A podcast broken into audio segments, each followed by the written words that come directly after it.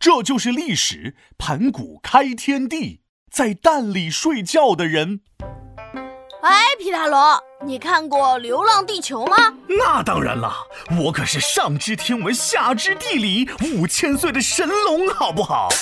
那你说，要是地球开始流浪了，世界会不会毁灭啊？呃，毁不毁灭那咱不知道啊，但是咱可以告诉你，世界是怎么来的。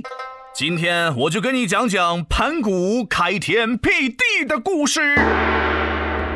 话说，在很久以前，很久是多久？比皮大龙你的年纪还大吗？嗯，那不仅比我的年纪大，那是比我爷爷的爷爷的爷爷的年纪还大。那个时候啊，天不是天，地不是地，中间也没有小空气，万事万物是在相聚，黑的样子是很自闭，咋看咋都不美丽呀。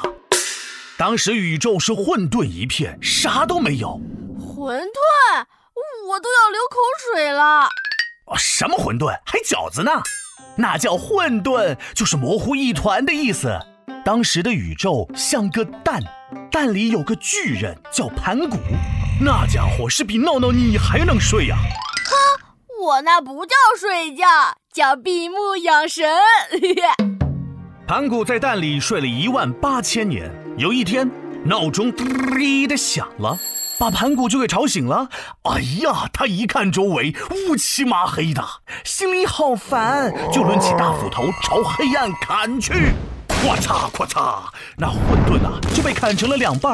他可太厉害了。那可不，混沌里轻的东西飘起来变成天空，重的东西下降变成大地。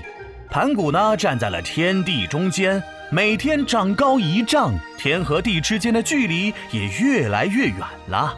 不知道过了多少年，天和地终于成型了。盘古也累得咔嚓倒了下去。